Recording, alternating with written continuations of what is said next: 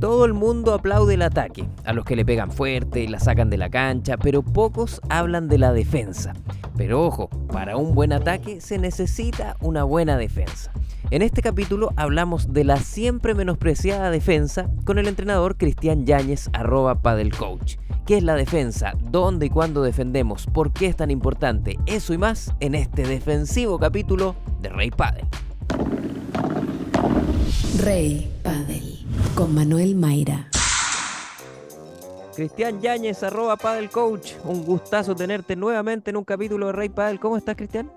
Hola, Manuel, ¿cómo estáis? Bien, muy bien, contento aquí de, vuelta a Rey Padel. Oye, Cristian, eh, bueno, hoy día hablaremos de, un tema clave en el pádel y por ahí, no sé, la gente lo ha escuchado eh, y muchos de ellos no tienen bien claro de qué se trata. Cuéntanos un poquito a grandes rasgos de qué se trata la defensa en el pádel. Gran tema, gran tema porque finalmente la defensa es, uno, es, un factor muy importante dentro del pádel. Eh, si no tienes una buena defensa, mira lo que te voy a decir, si no tienes una buena defensa es poco probable que tenga un buen ataque. Yo creo que un buen ataque siempre comienza con una muy buena defensa. Está mal mirada la defensa, eh, porque el pádel, si todo, si, como todos sabemos, se juega mucho adelante y la gracia del pádel es tomar la red, pero también hay que tener una buena defensa. Yo creo que es un, es un factor importante dentro de eh, un buen padelista. Defender significa todo el juego que no haces en la red, que haces desde atrás. Eh, ¿Es así, Cristian? Así es. Ojo que sí, es así. Eh, se supone que la parte de la línea de, la, cancha, de la línea hacia atrás, es la parte de donde defiendes. Es de donde tienes que armar tu juego. Muchas veces se comete el error de querer estar, como lo dije al principio, de querer siempre estar adelante y no siempre tus rivales te permiten estar adelante. Por lo tanto, armar con una muy buena defensa te permite, también cerrar adelante un muy buen punto. Por lo tanto, la defensa es un factor importante. Hablando de los golpes típicos de la defensa, ¿cuáles dirías tú que son? Bueno, tenéis todos los golpes de base, derecha, revés. Ahora, eh, el slice, el globo, la, la, pelota que juegas a los pies, va a depender de cómo juegues tu pelota finalmente, si tienes una buena defensa o una mala defensa se comete el error que, eh, en decir que para defender siempre tienes que salir con globo. Y yo no estoy de acuerdo. El, globo es uno de los golpes que puedes, de los cuales, con los cuales puedes defender.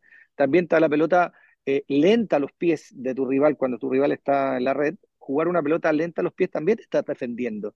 Cuando te juegan una pelota incómoda, el gran error que comete sobre todo el jugador amateur, el jugador que está partiendo o el jugador que está empezando a mejorar su nivel, es que cuando lo atacan, eh, quiere jugar con una pelota, salir con una pelota extraordinaria, siendo que eh, le tienes que devolver la responsabilidad a tu rival. Eso significa o jugar con una pelota lenta o jugar una pelota finalmente que te permita volver a pararte bien. El secreto, creo yo, de una buena defensa es siempre volver a tomar tu posición.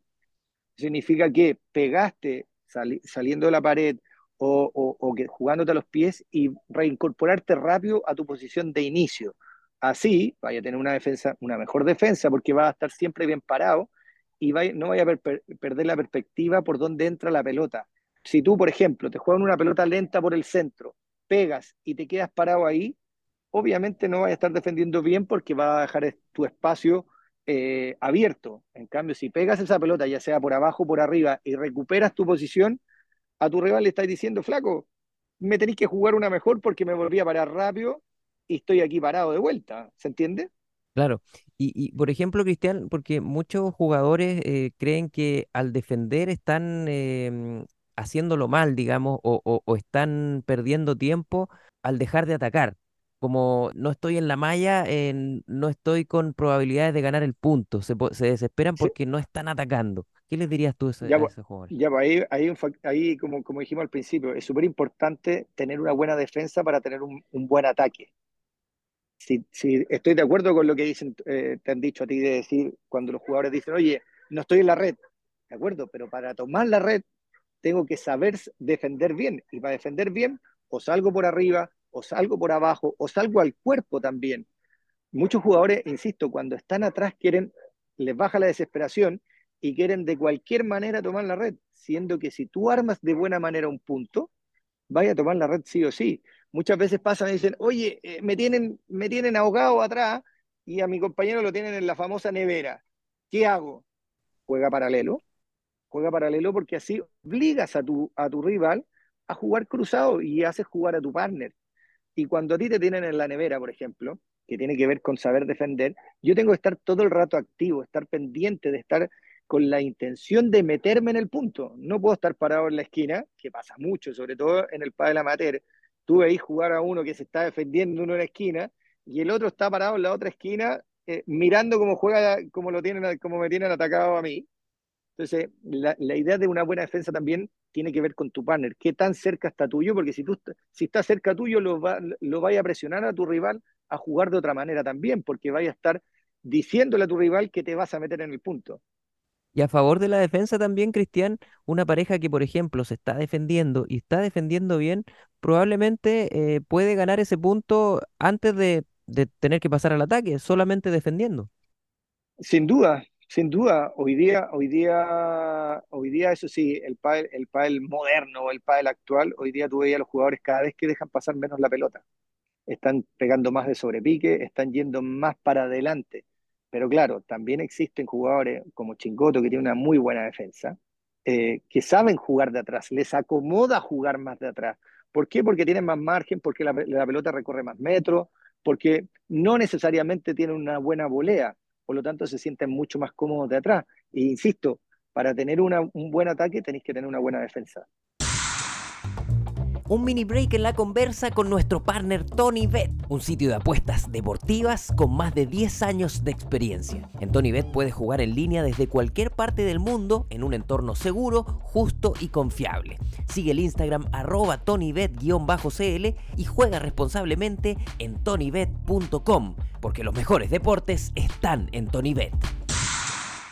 Y, claro, y también yo creo que es bueno diferenciar los jugadores que uno ve en las pantallas, en los torneos de Premier, World del Tour o, lo que queda de World del Tour, que los partidos que, que, uno puede jugar como jugador amateur o aficionado, que, que también no es lo mismo. O sea, uno no puede hacer las mismas cosas o las mismas transiciones, la misma defensa o, o pasar de la defensa al ataque como lo hacen los profesionales.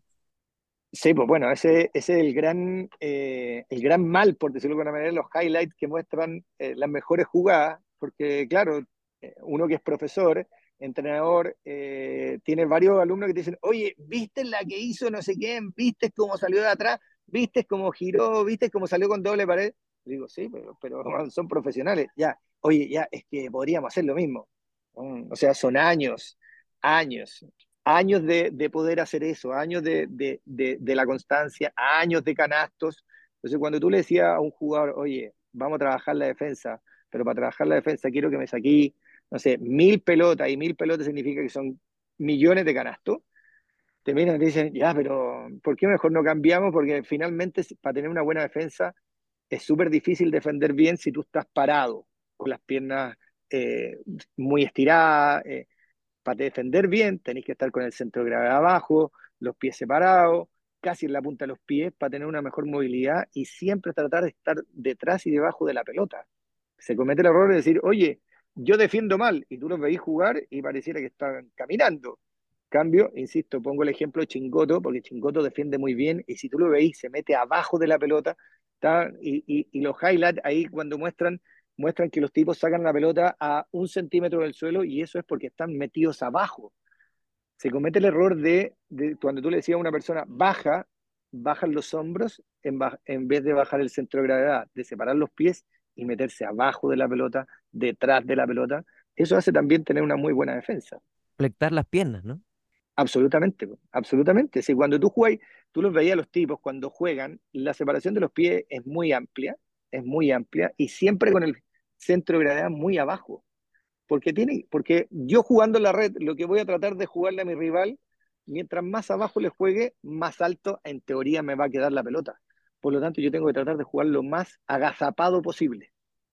Oye, Cristian, ¿y, tú recomiendas pararse eh, detrás de la línea, en la línea? Eh, obviamente dependiendo de la situación, pero por lo general, estar defendiendo en, alguna zona en mm. particular de la cancha. Yo soy partidario de pararse un paso detrás de la línea. Un paso detrás de la línea y obviamente va a depender por dónde te estén jugando, eh, de tu rectángulo, dónde vaya a estar parado, si un poquito más pegado a la pared o un poco más hacia el centro yo soy de la idea que siempre tienes que volver a recuperar tu posición, que es casi en la mitad del rectángulo del lado que tú juegas. Pero insisto, va a depender mucho por dónde vaya el punto. Si yo estoy parado, si me están jugando por la pared, no me va a permitir volver a pararme muy rápido hacia el centro, sino que me voy a quedar pegado un poquito más pegado a la pared y, y cuando me juegan por el centro pasa un poco más lo, lo mismo también. Otra pregunta, Cristian. ¿Se podría ganar un partido, crees tú, eh, estando en defensa o, defendiendo la gran mayoría del partido? No, es poco probable. Es poco probable porque finalmente, por un tema físico, es muy desgastante estar en la defensa. Eh, sobre todo si tú tenés dos personas que atacan, son buenos atacadores y tienen muy buena volea. Y, y, el principio básico, Manuel, no nos olvidemos del pádel, que es tomar la red, por lo tanto, cuesta mucho ganar eh, los puntos desde atrás, porque no hay espacio finalmente. Y lo que tenéis que buscar es buscar los espacios. Y estando con, si te mantienen atrás es porque finalmente estás jugando con dos tipos que volean muy bien y atacan muy bien. Por lo tanto, va a ser poco probable que ganen un partido solamente defendiendo. En ese sentido, Cristian, ¿tú, tú crees que el, la configuración clásica de la pareja, donde el drive es más defensivo y el revés debiera ser más de ataque, es la fórmula o, o qué pasa también cuando hay un drive que es defensivo, pero el, el partner de revés no es muy ofensivo tampoco, también es defensivo? ¿Qué pasa ahí? Yo creo que hoy, hoy día, hoy día, a diferencia de, no sé, 5, 10, 15 años atrás, era mucho más notorio el, el, el drive de, defensivo que, que, el revés eh, ofensivo. Era muy notorio. Pero hoy día, con la evolución que ha tenido el PAEL, eh, son casi los dos jugadores muy parecidos. Son los dos jugadores que atacan muy bien. Si miren más lejos, tenéis la, la gran pareja de, de Ale con, con Lebron, que los dos son tremendos jugadores. Lebron es un jugador que ataca y le pega la pelota como un animal eh, y es un jugador de derecha. Tenía a Coelho hoy día que tiene a otro animal al lado que es Tapia, eh, que, juega, que, juega de revés, pero Coelho le aforra la pelota como nadie. Entonces, hoy día ha, ha dejado de ser eh, tan, no, tan marcada esa, esa, esa, diferencia del jugador del, del, drive más clásico, más ordenado, más armador, por decirlo de alguna manera, eh, y ha cambiado mucho y yo creo que hoy día los dos jugadores son, tienen que ser, tienen que tener muy buena defensa y muy buen ataque. ¿Y eso es aplicable también al jugador amateur? Eh, sí, pero no. Yo soy de la teoría, de la teoría más antigua, de, ir diciéndole, yo cuando entro a mis clases y, recibo alumnos que están partiendo, les doy, les explico más o menos cuáles son las características de cada jugador, haciendo énfasis que el jugador de derecha es un jugador que no pega tanto, es un jugador que, que, que, arma más, que corre menos en la cancha, eh, versus el jugador de revés, que es un jugador más ofensivo, que juega tres cuartos de cancha, que generalmente el jugador de revés es el que le pega mejor arriba. Eh, hago ese hincapié. Ahora, claro, si me llegan dos jugadores que juegan muy bien arriba, eh, cuesta más tomar la decisión de quién juega por derecha y quién juega por revés. Finalmente, eh, esa decisión pasa por quién define mejor, quién tiene mejor volea de revés, por ejemplo, porque el jugador de derecha tiene que tener mejor volea de revés, porque va a ir por el centro siempre. Entonces, eh, para marcar quién, quién juega de derecha y quién juega de revés, finalmente son detalles los que te hacen marcar la diferencia y de qué lado van a jugar eh, teniendo dos jugadores muy parejos. Yo no sé si tú estás de acuerdo conmigo, Cristian, pero la defensa brilla mucho menos que el ataque, ¿no es cierto? El ataque es mucho más vistoso, de jugadores que le pegan. Sin duda, es el trabajo sucio, por decirlo de alguna manera. Y es más vistoso, claro, cuando ganáis puntos eh, en la red, porque en la red tenéis posibilidad de sacarla, podéis tener posibilidad de hacer una chiquita, eh, de sacarla por la puerta, tenéis, más, más jugadas, por decirlo de alguna manera, más espectaculares. El de atrás, eh, tenéis que tener un muy buen passing, una buena pelota por el centro, un muy buen globo, pero es poco probable que sea tan vistoso como la pelota que se juega, juega adelante. Pero yo sigo insistiendo, eh, para tener un buen ataque tenéis que tener una muy buena defensa. Pues si tenéis un buen globo, vaya a pasar al ataque automáticamente. Y en ese sentido, Cristian, a ti los jugadores, las jugadores que llegan, eh, por lo general te piden más pulir golpes de ataque que de, que de, de decirte, Cristian, sí, tenemos pues. defensa hoy día. Sí, claro, sí, claro. Le gusta por, por, lo que te digo, porque es más vistoso, porque es lo que más ven. O sea, yo tengo un montón de, he tenido alumnos que me dicen, oye, ya, quiero sacarla por tres. Chuta, ¿y quieres sacarla por tres? Por, por la reja, po. Ya, pero ¿sabéis remachar? Sí, sí sé remachar, y lo así remachar, y lo así, y, y tú veis que se desarman, que, que no fijan los pies, que el brazo, el brazo izquierdo se les cae, y hay un montón de, de, de procesos antes de sacarla por tres, po, ¿cachai? Entonces, claro, hay, hay, hoy día, hoy día eh, como te digo, no soy tan amigo de los highlights porque te muestran la espectacularidad del punto, pero no te muestran todo lo que hay detrás de eso, de cómo llegaron a sacarla. Entonces, cuando tú le decís, ok, la queréis sacar por tres, pero tenemos que aprender a remachar, tenemos que aprender a, a, a fijar el brazo izquierdo, a salir de la, de la, siguiente manera, a pararte de esta otra, etcétera, etcétera, y decir, ah, chuta, no es tan solamente sacarla por tres, ¿cachai? Porque finalmente ese es el resultado de un trabajo anterior. Cristian, y la última, si tuvieras que dar uno o dos tips rápidos, así básicos, para pasar de la defensa al ataque, ¿qué dirías? Que la transición tiene que ser muy rápida. Eso significa el golpe que se pega desde la línea de atrás o de la línea de base hacia adelante. Después de ese golpe, tienen que ser pasos muy rápidos para que la, primera volea sea un poquito más allá de tres cuartos de cancha. Y no apurarse finalmente en tomar esa decisión ¿Me explico? Hay muchas veces por, por tener la, ansiedad de, de, tomar la red, muchas veces se toma malas decisiones y se sube con una mala pelota y te hace quedar tres cuartos. En el pantano ahí en a tres cuartos. En el pantano, exacto. Y lo otro que, que la transición, que, que la primera volea que se pega en la transición sea una volea de aproximación, sea una volea que te permita seguir avanzando. Ese es el otro error que se comete, que cuando yo estoy de la defensa y quiero pasar al ataque, provoqué el espacio, me permitió subir esa pelota y esa siguiente pelota generalmente el jugador que está partiendo, el jugador que juega un poquito más, la quiere ganar. Esa pelota no, esa pelota hay que volverla a jugar que te permita llegar adelante para llegar a una buena posición de, y armar el punto finalmente. Buenísimo, Cristian. Un gustazo conversar de nuevo contigo y como siempre dejar las redes ahí desplegadas de Paddle Coach para que la gente que quiera entrenar a ver si puede encontrar un cupo ahí en, en tu copa agenda, Cristian. Feliz, encantado que me contacten en, a través de arroba Coach, estamos en Instagram y si no en All for Paddle aquí en Pitacura. Excelente, Cristian. Un abrazo grande y seguimos conectados. Gracias, Manuel. Un abrazo. Saludos.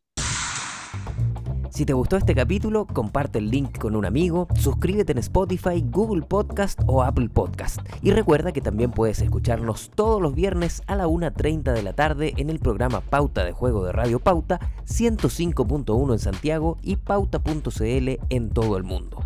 Publicidad, ideas, comentarios o lo que quieras decirnos, escríbenos por mensaje directo en nuestro Instagram arroba reypadel.